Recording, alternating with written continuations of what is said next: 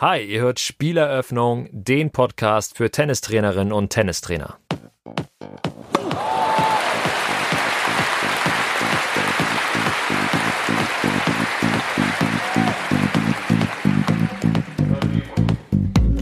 Stehen auf den Füßen, aber der Oberkörper bei den Schlägen, der ist wie wenn er noch sitzen würde, in einem runden Zustand. Und da hake ich ein, weil du einfach dann natürlich nicht so gut ausholen kannst oder nicht so gut dich abdrücken kannst für den Start. Und so macht es einfach sehr viel Sinn, seine Full Range of Motion, dass du die dir erhältst oder antrainierst oder optimierst, verbesserst. Herzlich willkommen zu einer neuen Folge von Spieleröffnung, die heute ganz besonders spannend für euch sein dürfte, wenn ihr neben dem Trainer zum Beispiel auch noch einen Bürojob habt. Einfach durch das viele Sitzen und nach vorne gerichtete, zentrierte Arbeiten verlieren wir einfach immer mehr von unserer natürlichen oder körperlichen Funktionalität, die wir eigentlich alle mal hatten. Und im Beschreibungstext habe ich auch schon mal so ein bisschen provokant die Frage gestellt, ob ihr eigentlich alle noch in die tiefe Hocke kommt, ohne eure Fersen vom Boden zu lösen. Ja, in der Realität drückt sich dann irgendwann so eingeschränkte Beweglichkeit dann ja doch meistens irgendwie so in Schmerzen aus, Rückenschmerzen oder ähnliches. Aber es ist einfach noch viel mehr als das. Also diese Unbeweglichkeit nehmen wir meist gar nicht bewusst wahr, weil wir einfach Meister darin sind, zu kompensieren. Aber trotzdem limitieren wir damit unser Tennisspiel ganz extrem, sagt Silvester Neithardt. Er ist einer der Experten im deutschsprachigen Raum, wenn es um das Überprüfen und Verbessern von Beweglichkeit und Funktionalität geht oder wie er es sagen würde, ums Entrosten.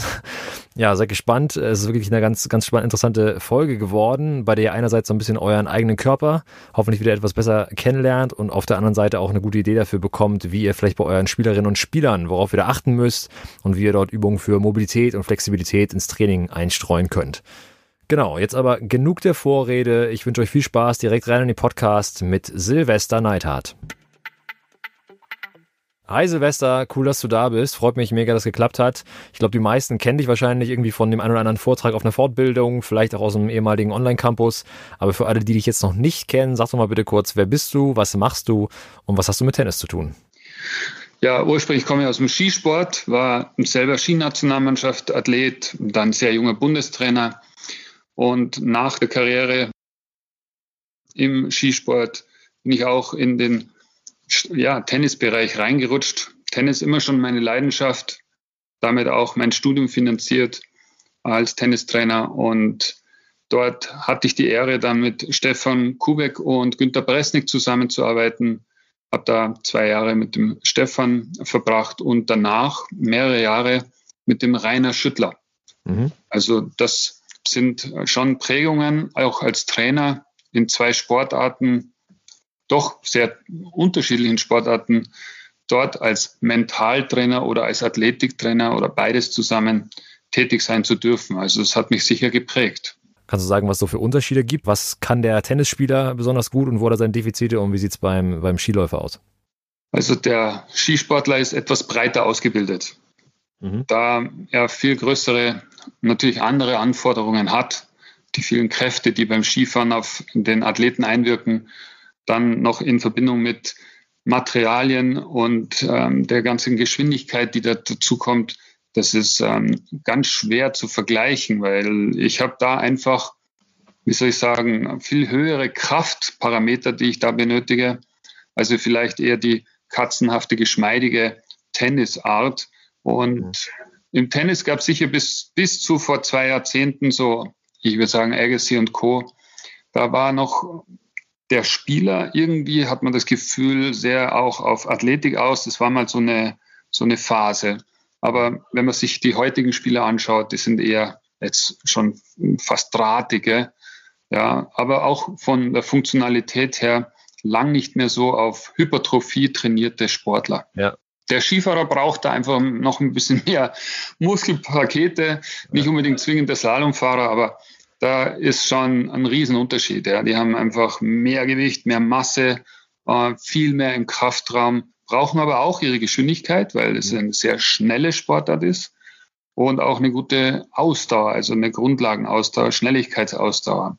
Aber ansonsten würde ich sagen, ist der Tennisspieler eher der agilere, ähm, leichtfüßigere und ähm, darf man trotzdem beim Skifahrer gar nicht unterschätzen. Die sind echt sehr breit ausgebildet.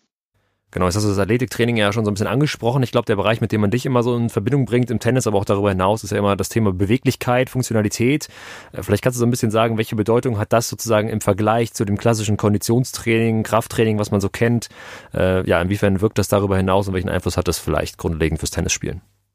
Wow, das darf ich ein bisschen ausholen. Ich war auch geprägt, die ersten zwei Jahrzehnte nur mehr oder weniger schneller, höher, weiter. Ja. Wir haben auch natürlich ähm, die ganzen Kraftwerte gehabt, wir haben Leistungsdiagnostik gemacht, wir haben die, die Ausdauerwerte, die Sprung- und Kraftwerte einfach verglichen und haben uns danach orientiert. Aber was vergessen worden ist oder was damals eigentlich überhaupt noch nicht so einen Stellenwert hatte, war die, die grundlegende Basis und Funktionalität, was die Anatomie uns mitgibt. Und das war das Thema, dass ich sage, durch Klinsmann, das ist durch eigentlich kann man sagen, egal welche Sportart, hat der doch mit neuen Impulsen von Amerika oder sagen wir weltweit auch uns Trainer angeregt, nochmal zu überlegen und zu hinterfragen, ja, macht das überhaupt Sinn, wie wir trainieren, beziehungsweise wenn ich die Basis nicht habe, dann bin ich irgendwo level limitiert und kann ich trainieren, so viel ich will. Ich kann es gar nicht, wie sagt man so schön, die PS gar nicht auf die Straße bringen. Ja. Und das war auch ein, ein Lernfaktor für mich, ja, komplett nochmal umzudenken und vor eben 17 Jahren da reinzugehen in diese Thematik und zu sagen, ja, stimmt. Und das ist nicht nur eine Philosophie, sondern wirklich mehr oder weniger aus meiner Sicht wäre das das Nonplusultra oder das Einmaleins, dass der Körper eben halt so funktioniert, was ihm in die Wiege gelegt wurde. Und das fehlt. Also das habe ich das Gefühl, dass wir durch unsere kommen natürlich noch andere Einflüsse dazu, aber jeder Sportler reist viel. Ähm, die Ambitionen oder Animation in Richtung mehr zu sitzen durch Handy, durch Computer, das kommt noch dazu. Das heißt, in ihrer Freizeitgestaltung ist vom Kindesalter an in der Schule bis hoch, auch im Spitzensport, einfach zu viel noch ähm, die Sitzerei ja. und die einseitige Trainiererei. Und dort stellt man fest, und das zeigt die Erfahrung, wenn man einen Menschen testet, screent, nicht nur Leistungsdiagnostik, sondern einfach mal, nennen wir es mal, funktionell überprüft, dass man wirklich sehr bedenklich die Hände über den Kopf schlägt und sagt, das kann ja nicht sein. Ja. Also der steht vor dir und, und äh, du sagst, wow, das ist ein Athlet. Ja, der, der schaut echt Bombe aus. Aber der kann gewisse Bewegungen einfach nicht mehr ausführen und das ist limitierend. Oder so weit führend, dass er leichter verletzungsanfällig ist oder noch schlimmer, dass er eigentlich während seiner ganzen Ausübung nur kompensiert, also der Körper schummelt. Liegt auf der Hand, dass das echt schwierig ist, dort vor allem auch Nachwuchsspieler, sage ich mal, so richtig gut zu machen. Ja, weil der tut sich auch schwer in der Technik oder in den anderen Dingen, die dann sauberer umzusetzen. Ja, ja, auf diesen ganzen praktischen Teil kommen wir nachher nochmal so ein bisschen. Also einerseits diagnostisch quasi, also woran erkenne ich, was für Einschränkungen vielleicht vorliegen und auf der anderen Seite auch, wie kann ich das vielleicht ins Training einbinden und meinen Spielern irgendwie vermitteln. Äh, aber lass uns mal zum Anfang jetzt so ein bisschen die Begrifflichkeiten klären, also irgendwie so ein bisschen Ordnung quasi in den, in den Begriffsdschungel bringen, weil ich glaube, es gibt viele, viele Sachen, die man halt schon mal gehört hat, wenn man sich grundsätzlich mit Beweglichkeit beschäftigt. Ich glaube, so Begriffe sowas wie Mobilität und Flexibilität beispielsweise, das wäre so ein, so ein Gegensatzpaar, wo ich denke, da hat, hat jeder irgendwie schon was von gehört, aber was genau das bedeutet, was der Unterschied ist und was fürs Tennis heißt, heißt, ist, glaube ich, vielen nicht klar. Vielleicht kannst du das mal so ein bisschen aufrollen. Also es nehmen manchmal die Menschen einfach beide Begriffe und, und werfen sie in einen Topf, aber es ist doch ein Riesenunterschied. Mobilität ist das, was du selber schaffst. Das heißt, äh, ohne irgendwelche Fremdeinwirkungen. Stell dir vor, du stehst da und hebst ein Bein maximal an, mhm. ohne Fremdeinwirkung. Sprich, du beugst dein Knie und bringst es Richtung Oberkörper. Ja. Dann ist da die, die, die Ausrichtung praktisch deine maximale Mobilität, was du selber schaffst. Wenn du jetzt dir also so vorstellst, so storchenmäßig dazustehen und du umgreifst dein Knie, das kannst du dann in deiner, in, in der Flexibilitätsüberprüfung kannst du das Knie wirklich mit Hilfe ja, deiner Armkraft natürlich noch wesentlich weiter und näher zum Oberkörper ziehen. Das wäre deine Flexibilität, also das Passive, was noch möglich ist. Mhm. Mobilität das Aktive und ja. Flexibilität das Passive. Und das Interessante ist dann nach Testing, Screening und Überprüfung auch in diese Flexibilität mal reinzugehen. Also nicht nur in der Mobilität sich aufzuwärmen, mhm. sondern vielleicht auch mal zu trainieren, in der Flexibilität Muskulatur anzuspannen und locker zu lassen. Das ist ein Megafeld und sehr, sehr anstrengend, ähm, aber super wichtig. Ich nehme Djokovic her, wenn der fast im Spagat ja. einen Grundschlag noch zurückspielt, wo einfach volle Flexibilität da ist, wo richtig Kräfte einwirken, und er trotzdem aber noch die Stabilität hat, die Kontrolle, diesen Ball mega zurückzuspielen, da siehst du und merkst du, wow, also an dieser Thematik darf gearbeitet werden, dass ich eine gute, grundsolide Mobilität und Flexibilität habe. Ja, und das kommt meistens zu kurz. Kann man sagen, dass eins von beidem irgendwie wichtiger ist? Also ich meine, klar, bei, dem, bei so endgradigen Belastungen oder im Djokovic im Spagat, da kann man sich das irgendwie gut, gut vorstellen, aber jetzt so beim klassischen Breitensportler, sage ich mal, ist da die Flexibilität auf Augenhöhe mit der Mund der Mobilität oder würde man sagen, okay, tendenziell irgendwie mehr Fokus auf Mobilität im Training? Also eine Grundmobilität und wir sprechen gerne immer von dieser berühmten Range of Motion, also einfach dein Bewegungsumfang. Nur den hat ja jeder. Aber wenn der sehr eingeschränkt ist, dann ist es schade, weil du einfach dann natürlich nicht so gut ausholen kannst oder nicht so gut dich abdrücken kannst für den Start, wenn du das aufs Sprunggelenk überträgst. Und so macht es einfach sehr viel Sinn, seine Full Range of Motion, die anatomisch irgendwie vorgegeben wird, dass du die dir erhältst oder antrainierst oder optimierst, verbesserst. So ist klar, ist Du brauchst eine gute Grundmobilität, aber es wäre auch gut, wenn du eine sehr gute Flexibilität hast. Genau, wenn du davon sprichst, dass man sich das erhält, dann deutest du ja schon so ein bisschen an, ne? wir hatten es alle in gewisser Weise mal. Ne? Also wenn ich mir jetzt meine, meine anderthalbjährige Tochter angucke, beispielsweise, ja, die ist wahnsinnig beweglich sozusagen, die kann Haltung einnehmen, von denen kann ich im Prinzip nur noch träumen. Ja. Ähm, wir, wir haben es alle irgendwie verloren, ne? das kann man schon so sagen. Ja, nicht nur verloren, sondern es ist ja so, dass wir wirklich Bewegungsweltmeister waren durch die Bank. Klar kannst du als Argument sagen, als Kind, da sind die Knochen noch nicht ganz zusammengewachsen, das Gewebe noch weicher, da bist du einfach mobiler. Aber praktisch das leider so verloren gegangen ist und ich denke, da gibt es mehrere Parameter. Wir haben schon genannt, das ist die Sitzerei, die einseitige Trainiererei, auch sportartspezifisch vielleicht zu einseitig und ja, das sieht man optisch schon, oha, der ist sehr gerne oder sehr oft eingeschränkt, schlechte Haltung, die Hüfte nicht so frei, das Sprunggelenk sehr fest. Ja, dass der natürlich ähm, sich viel, viel schwerer tut, auch nennen wir es mal, seine Technik sauberer, ökonomischer auszuführen, ähm, schneller zu starten, kontrolliert bremsen. Das Gelenk hat beide Aufgaben.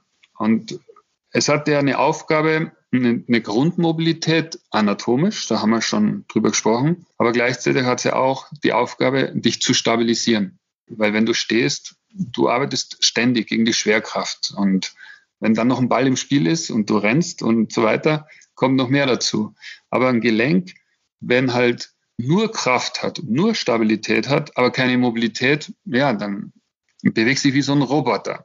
Mhm. Und da, wenn du nur weich bist, nur mobil bist oder eine hohe Flexibilität hast und dir fehlt die Stabilität und es weicht das System aus, auch schlecht. Also da brauche ich ein gutes, sage ich mal, einen guten Mittelweg. Ja. Ich habe ein Video von dir gesehen, da sagst du, man braucht im Prinzip eine stabile Mobilität und eine mobile Stabilität. Das kann man so sagen, oder? Ja, genau. Das ist perfekt. Also das gefällt mir am besten eigentlich, weil dieses Zusammenspiel und der Aufgaben, was ein Gelenk ja hat, das sollte eigentlich beides passen, eine gute Balance haben.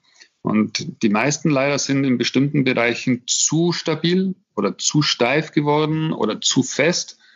Und dann habe ich nicht mehr diesen Winkel, den ich eigentlich bräuchte, um einen tiefen Ball spielen zu können, um richtig gut mich abdrücken zu können, ja. sondern macht das dann schummelnd. Und der Körper gibt dir die Möglichkeit, aber da weichen meistens übergeordnete Gelenke aus und das ist dann nicht so optimal, weil das nutzt du natürlich dein Gelenk ab und die Ökonomie geht verloren. Ja, ja genau. Ich glaube, es, gibt ja auch den Joint-by-Joint-Ansatz, glaube ich, heißt das, ne? Ja. Also sozusagen, wenn mir in einem bestimmten Gelenk, sagen wir jetzt beispielsweise im Sprunggelenk bin ich zu fest, also da fehlt mir irgendwie die Mobilität, dass dann eben das übergeordnete Gelenk, also das Knie beispielsweise, die Aufgaben mit übernimmt und quasi ausweicht. Vielleicht kannst du mal kurz erklären, wie das genau funktioniert. Ja, es wurde entwickelt von den beiden Gary also Greg Cook und ähm, ähm, der, der andere ist auch sehr bekannt, der ähm, jetzt fällt mir der Name gar nicht ein, äh, Michael Boyle, die zwei haben das entwickelt. Und ich will sagen, Joint by Joint, äh, der Ansatz grundsätzlich hat ja, kann man sagen, das Gelenk beide Aufgaben. Aber die beiden haben sich die Gedanken gemacht, oder ich formuliere es so, zu was neigt leider Gottes ein Gelenk? Also ich glaube, eine Aufgabe haben sie beide. Mhm. Mobilität und Stabilität auszuführen. Wenn aber irgendwo eine Sache schwächer wird, wie nimm einfach mal den Fuß her durch vielleicht Schuhindustrie. Wir spielen die ganze Zeit in einem Tennisschuh und die Fußsohle wird einfach weicher, platter. Ähm, dann geht da Stabilität verloren in der Fußsohle, geht zum höher geordneten Gelenk, praktisch im Sprunggelenk. Das darf kompensieren, das weicht meistens nach innen aus. Mhm. Und das hat Auswirkungen, dass das Gelenk steifer wird, das Sprunggelenk, und das Knie, das übergeordnete, das wieder kompensiert, den Winkel irgendwie durch Ausweichbewegungen sehr gern und so oft sichtbar mit, mit Valgus oder X-Stellung im Knie. Mhm. Ähm, das ist so eine, wie nenne ich das, so ein, so eine Verlinkungsprozess. Und wenn ein Knie ausweicht, dann sagt auch das System, hey, stop, ähm, das ist gar nicht so optimal oder nicht so gut sondern ey, jetzt darf ich die Hüfte einschalten und aktivieren, dass wir jetzt das Knie stabilisieren. Das heißt, er ist ständig am Ausgleichen und mehr oder weniger am Schummeln. Und äh, das vielleicht einfach nur ganz simpel, weil ein Gelenk sich verändert hat durch eben unsere Alltagsroutinen oder durch unser einseitiges Training. Okay, aber das heißt, runtergebrochen könnte man auch sagen, also ich habe vielleicht Schmerzen im Knie, sage ich mal als Beispiel, aber es liegt vielleicht gar nicht am Knie selber, sondern irgendwie am Sprunggelenk oder am Fußgewölbe, sage ich mal.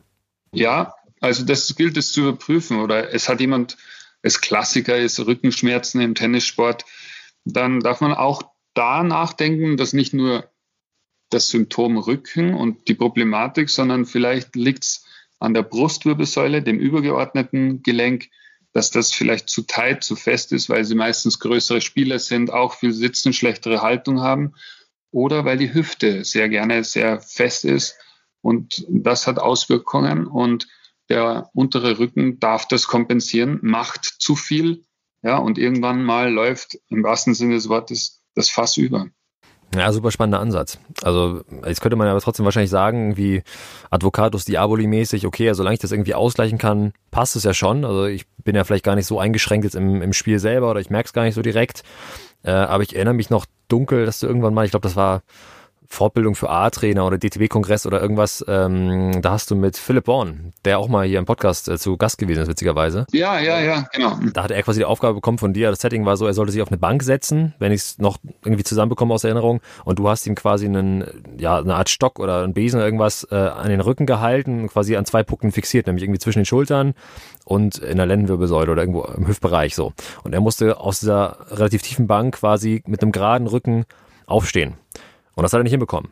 So, und sozusagen, man hat ganz klar gesehen, das hat mir so ein bisschen die Augen geöffnet, weil er, der ist natürlich super durchtrainiert, ne, total sportlicher Typ, wäre auf jeden Fall stark genug, um da aus der Position hochzukommen, aber er hat einfach quasi nicht mehr die Winkel zur Verfügung gehabt, um die Kraft optimal einzusetzen. Richtig. Also die Winkel im Sprunggelenk, das ist echt ein Klassiker, aber der, du weißt, der Philipp, der ist ein Athlet, der schaut kräftig aus, ja. aber im Sprunggelenk war er zu damaliger Zeit halt etwas zu fest. Und dann kann er den Winkel nicht so erzeugen.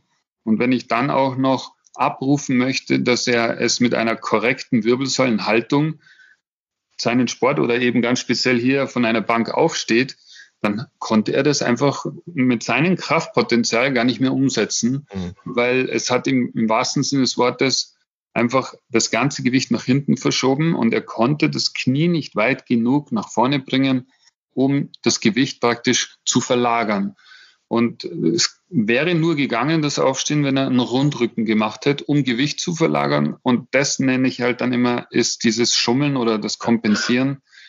Und es gibt leider so viele Tennisspieler, die genau diese zwei Eckdaten haben. Das heißt, die stehen auf den Füßen, die leider im Sprunggelenk sehr fest sind. Mhm. Aber der Oberkörper bei den Schlägen der ist wie wenn er noch sitzen würde, in einem runden Zustand. Und das ist kontra. Das, mir persönlich gefällt mir überhaupt nicht. Da hake ich ein. Ja, und der Gesundheitsaspekt ist sozusagen das eine, aber das andere ist, also ich denke mal, man steckt auch einfach wahnsinnig viel Potenzial her. Ne? Also ich mir jetzt vorstelle, irgendwie die Schulterbeweglichkeit ist, ist eingeschränkt beim Aufschlag irgendwie, dass ich dann extrem viel kompensieren muss und auch gar nicht das Potenzial abrufe, was ich vielleicht hätte für die Bewegung, ja. Das stimmt. Und da könntest du wieder diesen Joint-by-Joint-Ansatz, äh, wo du als Trainer oder als, nennen wir es als, als Athletiktrainer, einfach wirklich auch nicht nur mit der Technik dich vertraut machst, sondern natürlich auch von der anatomischen Seite her, hey, warum tut er sich jetzt da so schwer? Ja. Aber wenn, wenn die Basis von der Funktionalität her schon eingeschränkt ist, dann tut er sich auch technisch wesentlich schwerer, das umzusetzen. Ja. Und das ist schade, man schenkt da so viel Potenzial her. Ja, echt super spannend. Also ich glaube, wenn wir jetzt von Einschränkungen sprechen, vielleicht können wir da ein bisschen nochmal reingehen, da denken, glaube ich, jetzt viele intuitiv erstmal so an Verkürzung als Begriff. Ist damit denn alles gesagt? Kann man das, kann man das so nennen oder gibt es noch andere Formen der Einschränkung, die unsere Beweglichkeit irgendwie limitieren können, sag ich mal? Gibt es verschiedene, aber ich meine, der Begriff Verkürzung ist ja auch so ein bisschen, sage ich mal, wow, eine Muskulatur verkürzen, wenn ich es jetzt mal richtig deutsch ähm, dann weißt äh, Kraft der Wörter, dann verkürze etwas, ja, dann darf ich irgendwo was abschneiden. Aber du hast in deinem Körper, du schneidest ja nichts ab, sondern es schaut so aus, dass das Längen- und Spannungsverhältnis sich verändert und sich auf irgendeiner Seite, ob Spieler oder Gegenspieler, das, also Agonist, Antagonist, dass sich da irgendwie die Muskulatur mehr zusammengezogen hat durch Mehrbelastung, durch ähm, lange Belastung, durch ähm, viele Sitzerei. Mhm. Und sich auf der anderen Seite die Muskulatur eben dadurch eben auseinandergezogen hat. So, und wenn das Zusammenspiel nicht mehr so richtig funktioniert, ja, dann habe ich ständig irgendwo einen, nennen wir es mal, einen Zug, einen Zug, der einen zusammenzieht oder einen, der einen zusammenklappen lässt. Und ich habe da ähm, wenn du die Hüfte einfach mal nur nimmst, durch die Sitzerei, ist meistens eben die Hüftvorderseite eher zusammengezogen, fester geworden. Aber die Rückseite, weil man vor allem, wenn du mal nur die Muskulatur des Gesäß dir anschaust, welche Funktion die hat, dann schlägst du auch die, die Hände über den Kopf. Da, frag mal den Tennisspieler, für welche Funktion, welche Aufgabe hat der Gesäßmuskel? Wenn ich aber den ganzen Tag drauf sitze, dann verlernt er das. Mhm. Und der ist aber dafür da, dass du eine Hüftstreckung hast, beziehungsweise den Oberkörper aufrichtest. Wenn ich aber ein Sitzathlet bin, und das ist leider in der Jugend, die müssen ja in der Schule sitzen und dann siehst du es auf dem Tennisplatz, dann merkst du, da fehlt ihnen komplett die Dynamik, weil das Längenspannungsverhältnis eben sich auf der einen Seite extrem zusammengezogen hat und auf der anderen Seite kaum gefordert ist, kaum aktiviert ist. Die wenigsten haben noch eine richtig gut funktionierende Gesäßmuskulatur. Mhm. Das ist ja ein Horror, es ist schade. Und das ist eigentlich der Hip-Driver. Ja. Das brauchst du zur Streckung, das brauchst du zum Starten, um da überhaupt auch die PWS wieder auf, auf die Straße zu bringen. Ja, noch einmal vielleicht zum Thema Einschränkung. wahrscheinlich vieles auch daran begründet, dass wir einfach halt ja sehr stark nach vorne arbeiten, sehr zentriert, selten zurück. Ja, ich habe ein Buch zu Hause selbst von, das heißt glaube ich das Mobility Buch oder so von von Patrick Meinhardt. Vielleicht kennst du das, vielleicht kennst du auch ihn, äh, wo so sinngemäß drin steht, dass quasi unser Hirn oder unser Gehirn verlernt hat, bestimmte Bewegungen auszuführen, bestimmte Bewegungsmuster anzusteuern. Also gar nicht immer anatomisch begründet, sondern wirklich das neuronal der Verknüpfung fehlen, die ich brauche, um eine bestimmte Bewegung zu machen. Und du machst ja auch in deinen Vorträgen, das weiß ich auch mal viel so mit Augenbeweglichkeit, dass man quasi peripher wieder so ein bisschen den Blick öffnet ähm, und, und auch, auch mit der Zunge beispielsweise und dass dadurch schon wieder viel mehr Beweglichkeit möglich ist. Vielleicht kannst du das einmal so kurz andeuten, worum es da geht. Ein riesen interessantes, spannendes Feld. Das Auge hat ma massiven Einfluss aufs Gehirn und respektive das Gehirn natürlich immer dann auch auf den Körper. Und das ist so verrückt, wo auch ich, wo ich das erste Mal damit konfrontiert wurde, ja. dass du da gestanden bist mit einem offenen Mund und gesagt hast, wow, das ist der Hammer. Und zusätzlich ist, dass der Mensch also viel zu starr immer auf einen Punkt schaut durch unsere Technologie und ähm, Handy, Fernseher, Computer. und dann dadurch das Auge auch viel zu, sage ich mal, mehr einfach nur starrt und die Augenmuskulatur gar nicht mehr richtig aktiv arbeitet. Und wenn man weiß, das ist eigentlich nur eine Muskulatur, die das überträgt aufs Gehirn und Einfluss nimmt aufs Gehirn, dass das Gehirn aktiver ist, eine andere Durchblutung hat, dann liegt es auf der Hand, dass ich mit simplen neurologischen Ankurbelungen mit Hilfe von Augenkreisen oder peripher oder in verschiedene Himmelsrichtungen die Pupillen bewege, dass dann einfach das Gehirn aufwacht und äh, der Körper darauf reagiert mit ganz phänomenalen Dingen von teilweise mehr Kraft oder mehr Mobilität. Was ja irgendwo, bevor ich, sage ich mal, loslege, als Vorabpräparation gigantisch ist, dass man vielleicht früher nicht so gebraucht hat, weil man ähm, vielleicht in einer anderen Natur aufgewachsen ist oder weil man sich auch mehr draußen bewegt hat. Aber heutzutage, gerade so bei Stadtkindern und so weiter oder gerade bei, sorry den Ausdruck, aber einfach diesen Sitzathleten, dann macht es einfach Sinn, dass ich solche Einflüsse einfach nutze. Und das ist ein Riesenfeld geworden. Und ich glaube, da kommt noch viel mehr auf uns zu im positiven Sinne, dass wir davon lernen können, dass das auch in Richtung Medizin geht und auch in die Therapie für ganz verschiedenste Prozesse. Und äh, Patrick ist da ähm, auf dem Gebiet schon auch, vor allem, es ist ja auch, ähm, er ist Psychologe, äh, nicht nur Therapeut und Trainer, sondern halt auch im psychologischen Bereich. Da merkt man einfach, das ist, das macht ihm Spaß, ja, sich in dem Feld zu tummeln. Tolle Sache, wirklich. Ja. Sich mehr damit auseinanderzusetzen. Also ich wende das immer an. Genau, ich habe immer eine Übung vor Augen, wie du auf, dem, auf den Kongressen meistens machst. Ne? Irgendwie die Trainer stehen alle auf und müssen dann so ihre Daumen quasi vor sich ausstrecken am gestreckten Arm. Die wandern dann so langsam aus dem Blickfeld raus. Ich muss sie peripher so ein bisschen verfolgen quasi und dann kommen sie wieder zurück und wieder raus und so. Und äh, am Ende mache ich dann eine Art Rotationsübung, quasi vorher einmal zu gucken, wie weit komme ich und nach der Übung stellt man fest, okay, wow, ich, ich komme viel weiter als vorher. Das ist total verrückt und das kann ja jeder für sich auch ausprobieren, dass ich einfach eine, nennen wir es mal, Mobilitätsüberprüfung mache mache dann zwei, drei Augenübungen und danach überprüfe ich die Übung wieder und stelle fest, wow, ja, ich kann mich besser bewegen, dann glaube ich, checkt jeder. Aha, da steckt mehr dahinter, als man glaubt.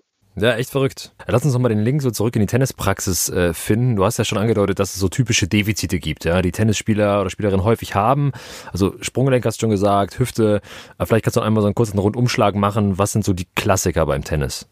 Also da fast nicht nur im Tennis, aber explizit habe ich jetzt ähm, dieses Jahr sehr viele ähm, gute Leute, ähm, auch deutschlandweit und ähm, Top 100 oder einfach Nachwuchs in Deutschland ganz vorne. Und durch die Bank, das Sprunggelenk war sehr, sehr fest. Mhm. Die Hüfte hat bei einigen praktisch schon eine gute Beugefähigkeit in der Flexion oder in der Streckung das war echt okay. Ja, das sind äh, die Männer tendenziell, was die Hüftvorderseite anbelangt, auch sehr, sehr gerne sehr fest. Mhm. Und das Gesäß als solches habe ich das Gefühl gehabt, vor allem bei den Mädels, wo der ist gar nicht vorhanden. Also der ist so wichtig für die dynamischen Entwicklungen, für den Start, für das Abdrücken, für die Stabilität äh, für die Streckung. Und die Innen- und Außenrotation der Hüfte, was ich ja doch auch irgendwo bräuchte. Sidestep, äh, in die Ecke rutschen, ja. über Kreuz, zurück wieder in die Mitte. Das sind ähm, eigentlich doch, ja, würde ich sagen, Standardbewegungen für den Tennisspieler. Und wenn ich da halt extrem eingeschränkt bin, ja, dann kann ich keinen kleinen Sidestep machen. Ja, dann habe ich auch keine gute Range, dann habe ich auch da wenig Dynamikentfaltung. Und das war so erschreckend wild, weil da gibt es einfach Ansatzpunkte von gewissen Winkel, Innen- oder Außenrotation so um die 40, 45 Grad. Und dann waren die teilweise dabei und haben vielleicht ähm, gerade in der Innenrotation nur 10, 15 Grad geschafft. Also da fehlt himmelweit. Und das ist eine extreme Abnutzung für die Hüfte. Und sie sind sehr trainiert, aber leider dann in der Brustwirbelsäule schon so würde fast sagen, fest, dass man das Gefühl hat, die sind eingerollt mit einer Art schlecht halten, wirklich schlechte Haltung, so wie ältere Menschen, wo der Kopf zu weit vorne ist. und somit irgendwo auch die Schulter viel zu weit vorne platziert ist, die Schulterblätter etwas nach vorne klappen. Und das hat natürlich Auswirkungen ja, in meiner Streckfähigkeit, in meiner Öffnung für die Grundschläge, speziell Vorhand. Also da tun sie sich auch extrem limitieren. Und teilweise natürlich im übertragenen Sinn, wenn der Kopf viel zu weit vorne ist, dann habe ich auch immer einen sehr großen Stress hinten, dass ich da schnell mal verspannt bin. Und tennisspezifisch Handgelenk. Also man glaubt es kaum, aber das Handgelenk hat leider nicht die Mobilität, wie es eigentlich bräuchte, weil für das Feingefühl oder den Touch zu geben für bestimmte Schläge macht es auch Sinn, dass das Handgelenk einfach so eine, auf eine volle Range of Motion zurückgreifen kann. Ob ich sie immer brauche, ist die andere Frage. Aber das waren eigentlich schon, kann man sagen, die Haupteckpunkte, wenn es so um Mobilität und stabilisierende Dinge geht. Also die Funktionalität, wow, kannst du eigentlich schon sagen, das waren die Hauptdinge. Handgelenk ist tatsächlich auch so ein Thema bei mir, witzigerweise. Also auch wenn ich sozusagen linkes und rechtes Handgelenk vergleiche, ich bin Rechtshänder so, da stelle ich einfach fest, ne, dass einfach nicht mehr ganz so viel Streckung und Beugung möglich ist, wie es vielleicht sein könnte oder vielleicht auch sein sollte. Vielleicht können wir nachher nochmal drüber reden oder so, äh, was man da so machen kann. Aber du sagst ja auch immer, dass du deine Athleten quasi vorher überprüfst.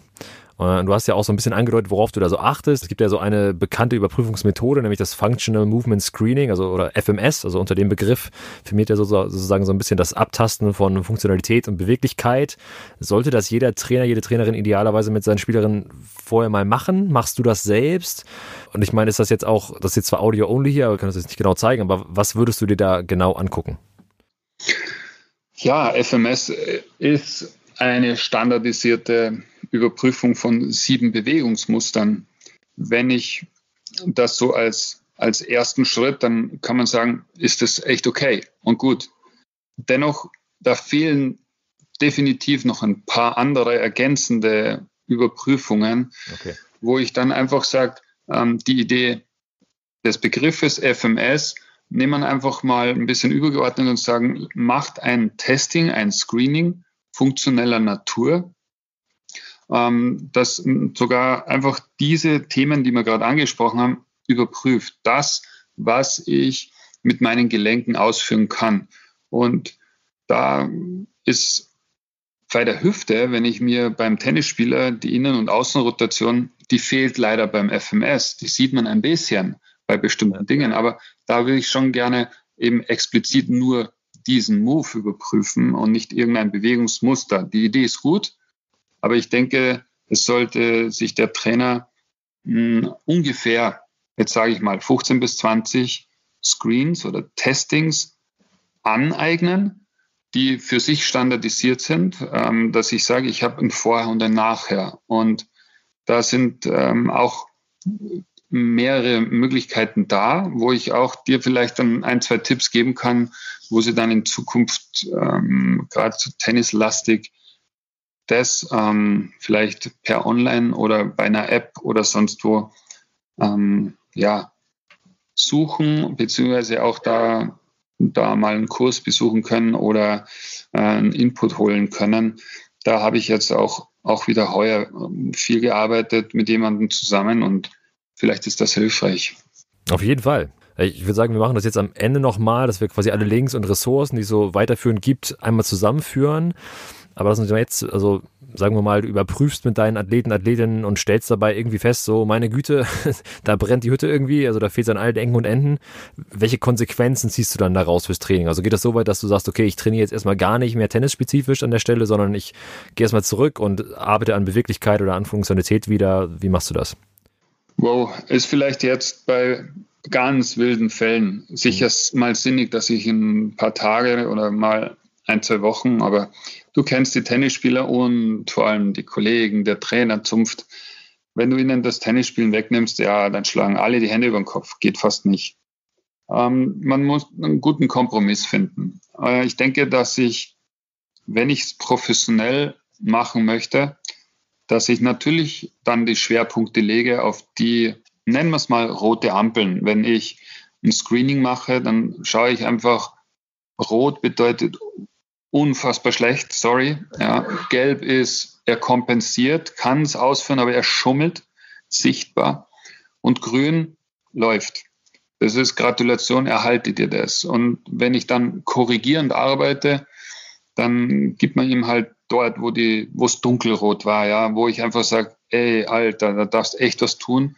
Und dann bette ich das halt in seinen Trainingsplan ein, ins Aufwärmen, ins, ins Regenerative mit rein. Also die Möglichkeiten sind ja gegeben.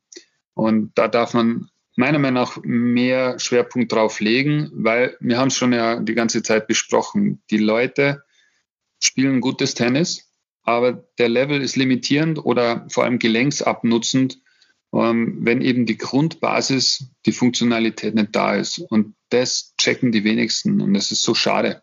Und klar, es gibt schon mal so Fälle, wo du sagst, ey, jetzt ist gescheiter, aber das kannst maximal einmal im Jahr machen, wenn sie ihre Pause haben oder dass du sagst, ja, okay, geh da rein und mach jetzt da mal nur in Anführungszeichen Mobility und, und Flexibilität und Stabilität und bevor du wieder auf den Tennisplatz gehst. Aber ähm, geht fast nicht. Da, glaube ich, sind die Schwerpunkte für die Trainingsplangestaltung dann schon so, dass sie einfach Hausaufgaben bekommen und jeden Tag an dem arbeiten dürfen.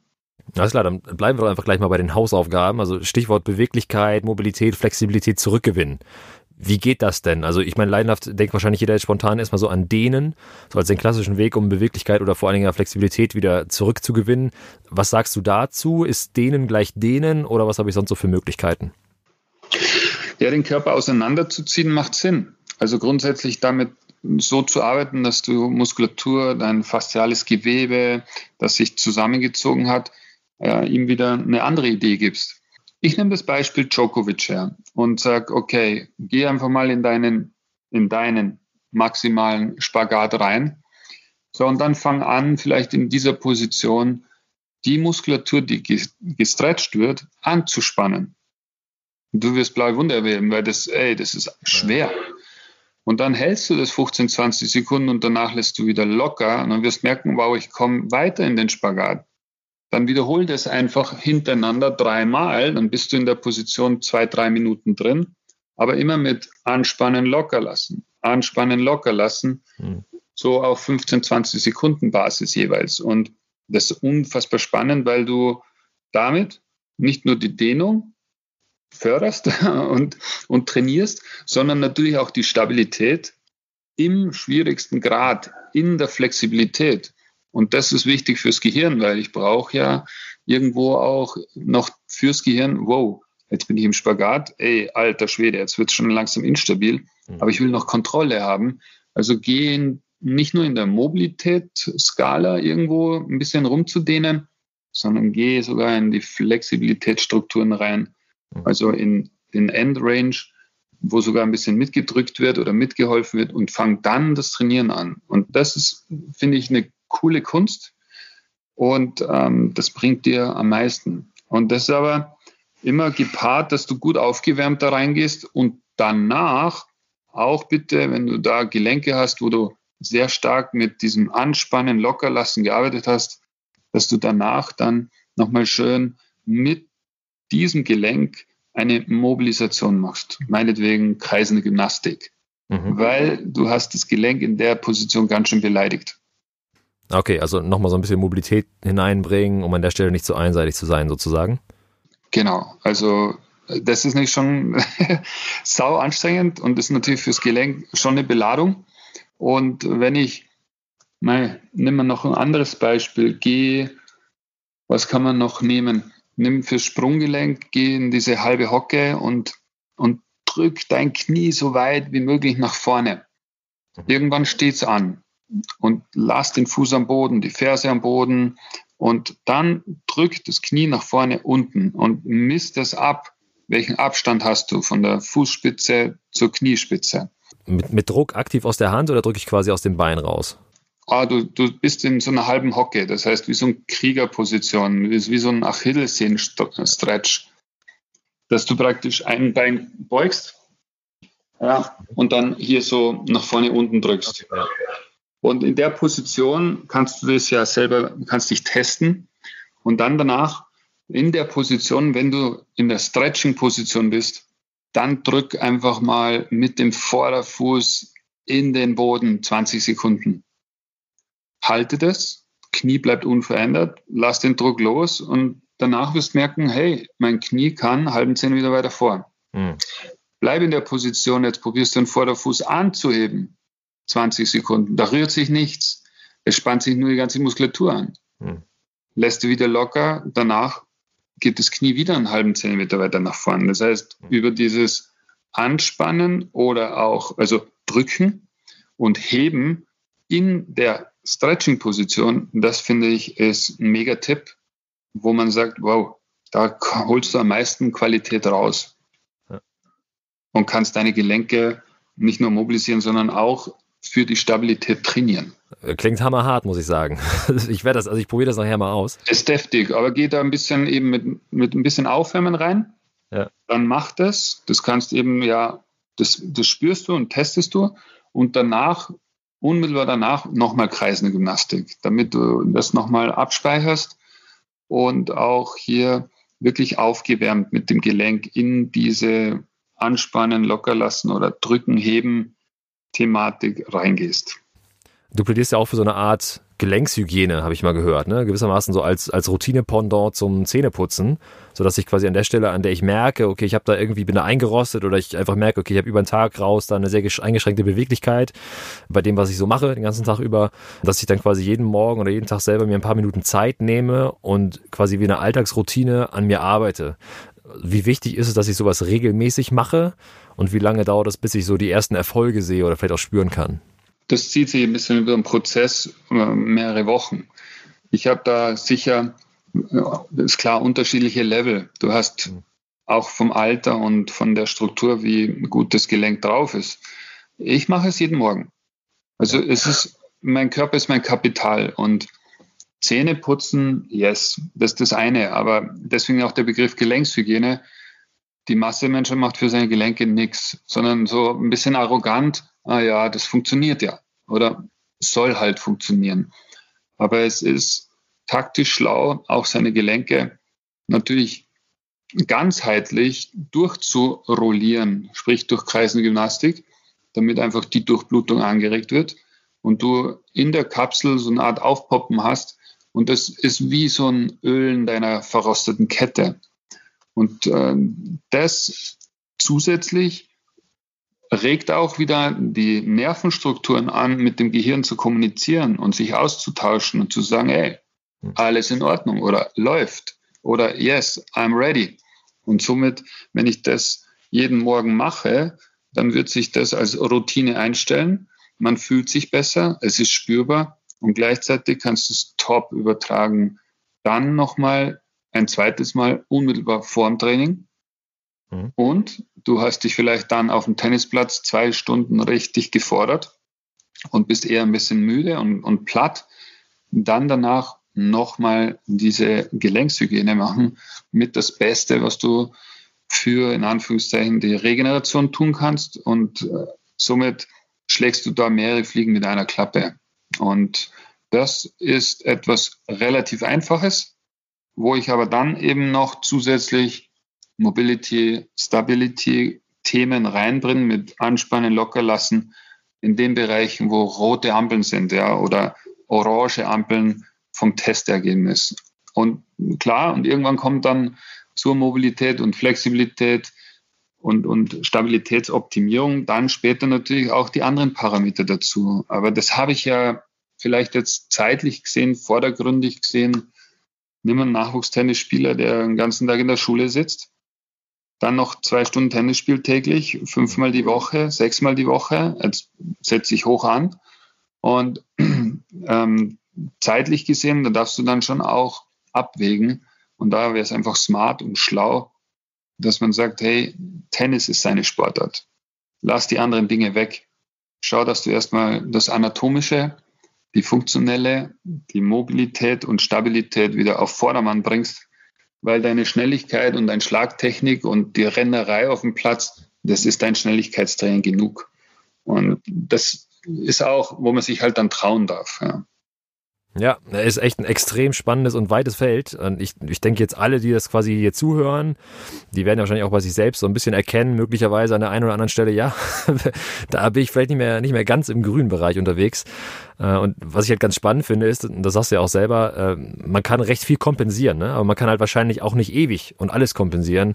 Das ist ja so eine Sache. Also je älter ich bin, desto verfestigter sind beispielsweise verhärtete Strukturen, irgendwie desto schwieriger komme ich da wieder raus und desto weniger kann ich aber auch kompensieren, weil ich einfach, also sag mal, die natürlichen Kraftprozesse sozusagen ja auch irgendwann nachlassen. Ja. ja die Rechnung kommt da irgendwie am Ende, kann man so sagen, ne? Unbedingt. Nein, es Wow, wie soll ich das erklären? Ich du die, die letzten zehn Jahre habe ich Trainer, Kollegen, ähm, Therapeuten, Ärzte ausbilden dürfen und man könnte, jeder von uns kann sich wahrscheinlich äh, als Tennistrainer deklarieren, wenn er Tennistrainer ist, aber in meinem Fall noch zusätzlich Athletiktrainer, Konditrainer, Fitnesstrainer, Personal Trainer. Das könnte man sich alles auf die Schulter schreiben, aber die Entwicklung, vor allem wenn ich mich mehr rein wusle und reinarbeite in dieses Screening-Testing vorher, mit wem habe ich es zu tun? Wie ist der Körper drauf? Dann wirst du feststellen, dass du anfänglich dich mehr als Bewegungslehrer und Entrostungstrainer fühlst. Ja. Und da würde ich mich reinfuchsen. Auch wenn ich nur ein spezieller Trainer bin, ob Fußball oder Handball oder sonst wo, ich sollte mich da ein bisschen fitter machen weil wenn man den Gros anschaut, ob es jetzt Top-Tennisspieler sind, ob es Top-Handballspieler sind aus der Bundesliga, Top-Fußball, die international, egal, wenn ich jetzt gescreent habe, die Leute haben fast alle diese Probleme. Und das kann ja nicht sein. Und insofern ähm, da vielleicht auch ein bisschen selber sich an die Nase mal greifen und sagen, ey, bin ich da so konsequent? Bin ich professionell? Arbeite ich? Wo will ich hin natürlich? Aber weißt du selber, das ist ähm, Wahnsinn. Also ja. da schlimm, ganz schlimm. Ja, ja, man hat tatsächlich das Gefühl, so dass das ganze Thema doch so ein wenig unterrepräsentiert ist. Ne? Also auch wenn ich so an meine eigene Trainerausbildung zurückdenke, klar, spielt eine Rolle, kommt mal vor, aber so die großen Sachen sind dann doch immer so Athletiktraining, halt dieses schneller, höher, weiter, äh, wie du ja auch schon sagst. Und das ganze andere vernachlässigt man dann doch gerne mal so ein bisschen. In der Praxis habe ich das Gefühl, super wichtig insofern, dass wir heute natürlich hier darüber sprechen. Und du hast ja auch schon angedeutet, dass du noch so ein paar Tipps und Ressourcen hast, wo man sich damit auch nochmal weiterführend beschäftigen kann. Gerade jetzt auch um so Fragen wie Testing, Screening, wenn es darum geht, aber auch Übungen. Also wie kann ich das Ganze besonders schlau in mein Training einbauen, vielleicht ins Warm-up, vielleicht für zu Hause oder später. Hau doch mal ein bisschen was raus. Also was sind so gute Ressourcen, die du empfehlen kannst? Ja, aufgrund der Problematik, Alltagsproblematik und meinen den ganzen Jahren, ich bin über 30 Jahre Tennistrainer und es hat mich echt, wie soll ich sagen, schon ein bisschen nicht gestört, aber ich fand es einfach irrsinnig schade, dass immer diese Haupt drei, vier Probleme der Sitzathleten, egal ob Sportler oder Nicht-Sportler, Sprunggelenk, Hüfte, Haltung, das gibt es auch nicht, habe ich gesagt. Und, und als Alternative für den, nennen wir es mal, fitnessorientierten, fährt er nach zwölf Stunden Büroarbeit, Anreise, Mittagessen, äh, Heimreise, setzt er sich dann im Fitnessstudio auf eine Maschine und, und trainiert im Sitzen weiter. Ja, das kann doch nicht. Ja, also nächste Woche, nächsten Monat kommt ein Buch von mir raus, wo ich einfach sage, hey, steh auf. Ja, und da sind Parameter drin für den Sitzathleten. Ich brauche keine Circus Soleil Übungen. Ich brauche kein Hokuspokus. Ich gehe einfach ein bisschen zurück zur, zur Natur und zu den Entwicklungsstufen. Und ich habe ein paar neurologische Sachen mit eingepackt. Äh, einfach teste dich selber, welche Übungen machen Sinn, um dem auszugleichen über verschiedene Stufen. Und das Gleiche war auch die Idee, sich inhaltlich von der Philosophie mal eine Anregung zu bekommen, wie kann ich mich denn selber überprüfen? Wo habe ich eine rote Ampel, wo habe ich eine gelbe Ampel, wo habe ich eine grüne Ampel? Man, ähm, habe ich gesagt, das kann mal in Videos festgehalten, da kann eine Online-Plattform gemacht. Lockdown hat dem natürlich auch irgendwo mehr noch bekräftigt, dass man da was tut wollte es eh schon länger, aber das hat mir den Anschub nochmal mehr gegeben. Und da entsteht jetzt Fitness to Brain, also Fitness 2 Brain. Und ich denke auch bis zum Jahresende sind all diese Inhalte, die schon textlich, inhaltlich korrigiert und vorbereitet sind, aber dann so programmiert, dass man dort reingeht, ja, ein bisschen noch Geduld, aber vielleicht macht sich da jeder sein eigenes Weihnachtsgeschenk und kriegt ein paar Ideen und Anregungen und wo ich mir dann auch sage, hey, da habe ich, da bin ich dunkelrot, ja, ähm, was kann ich tun? Dann kann man sich da vielleicht eben so drei Monatspaket für das Gelenk XY dann runterladen. Und ich denke, das ist ein guter Aufhänger. Für die Tennisspieler gibt es jetzt schon eigentlich, mein Tennisgeld äh, ist, glaube ich, ein Begriff, die Plattform. Weiß nicht, ich glaube, du kennst Tennisgeld. Ja, genau, klar kenne ich. Und da haben jetzt wirklich auch hier viele Videos gedreht, viel Content, äh, habe mich sehr bemüht, zuarbeiten im Sinne, das zu erklären, den Wissenstransfer verständlich zu machen, den Nutzen zu transportieren. Und da wurde auch jetzt ähm, eine neue App gelauncht. Das heißt also, dort ist viel Content von mir drin, auch mit Selbsttestung, auch bei Kindern und auch, was kann ich danach machen. Und sogar ein paar äh, zwei, drei so Beweglichkeitskurse strukturiert für den Normalspielenden oder für den Jugendlichen. Und ich denke, da könnt ihr wirklich gerade in dieser Tennisblase, da könnt ihr viel Content raus oder runterladen oder sich ähm, zu Gemüte führen, wo ich sage, das ist gut gemacht, übersichtlich und ähm, ja, schaut doch da mal drauf. Ja, perfekt. Klar, also Tennisgate ist wahrscheinlich auch vielen hier ein Begriff. Also kenne ich selbst natürlich auch noch aus der Zeit, als quasi die Kooperation zwischen dem Online-Commerce und DTB bestand. Und da habe ich damals auch, auch wirklich tatsächlich viele Übungen äh, rausgezogen. Auch von dir, also fürs Warm-up, so mit Oberkörperrotation, also immer viel aufgenommen. Insofern kann ich das auch tatsächlich selbst empfehlen. Ich werde auch alle Links auf jeden Fall nochmal in die Shownotes packen, da kann jeder dann selbst mal äh, gucken. Und das mit dem Buch finde ich natürlich super cool. Ich wusste, dass du, dass du irgendwann ein Buch veröffentlicht wirst, aber ich wusste nicht wann. Und dass es jetzt tatsächlich nächste Woche passiert, ist natürlich perfekt. Nächsten Monat, nächsten Monat. Ja, also die Woche machen wir einen Deckel drauf. Die Grafikerin hat das praktisch ähm, jetzt die letzten Züge und dann geht es in den Druck. Aber da kann ich dir jetzt nicht genau sagen, bis das Papier geliefert ist, bis es fertig ist. Das kann sich jetzt, es kann in zwei Wochen sein oder es kann in vier Wochen sein. Es hängt ein bisschen davon ab, wie lange es dauert, dass das Papier da ist, das Richtige. Ja, okay. Ja, ich, ich packe den Link zu deiner Website am besten auch nochmal in die Shownotes dazu. Kann ja, gerne. Genau, was wir besprechen heute ist, denke ich mal, so, ja, also ein, zwei Wochen dauert sicherlich noch, bis die Folge live geht und dann ist es sozusagen noch dichter dran und wer da noch was für Weihnachten braucht, ist im Prinzip ja auch bedient. ja, Gerne. Ansonsten vielen Dank, Silvester, für deine Zeit. Ich glaube, es war super spannend für alle in dem Bereich mal reinzuhören, wenn sie es noch nicht gemacht haben oder ansonsten so ein bisschen vertiefend. Ich kann mir vorstellen, dass da jetzt auch die eine oder andere Frage kommt, vielleicht ganz spezifisch für bestimmte Gelenke, vielleicht auch bestimmte Fehlstellungen, was auch immer. Äh, vieles kann man sicherlich abdecken, auch mit den Ressourcen, die du genannt hast. Äh, vielleicht komme ich aber auch nochmal auf dich zu, irgendwann in ein paar Wochen oder Monaten und sage, okay, wir müssen nochmal eine Anschlussfolge machen. Aber dann, wie gesagt, nochmal vielen Dank für deine Zeit und hat echt Spaß gemacht. Ja, ebenso. Ich hoffe, es war hilfreich, beziehungsweise es hat was gebracht. Und ja, schaut auf eure Körper. In diesem Sinne, bleibt gesund. So, das war's auch schon wieder mit dieser Folge von Spieleröffnung. Ich hoffe, es hat euch gefallen. Ich fand's mega spannend und ist bestimmt nochmal ein Thema, was wir im Anschluss irgendwann nochmal tiefer behandeln können. Stellt gerne eure Fragen, wenn ihr welche habt. Ansonsten freue ich mich immer über Anregungen für neue Gesprächspartnerinnen, Gesprächspartner oder Themen, die unbedingt beleuchtet werden sollten.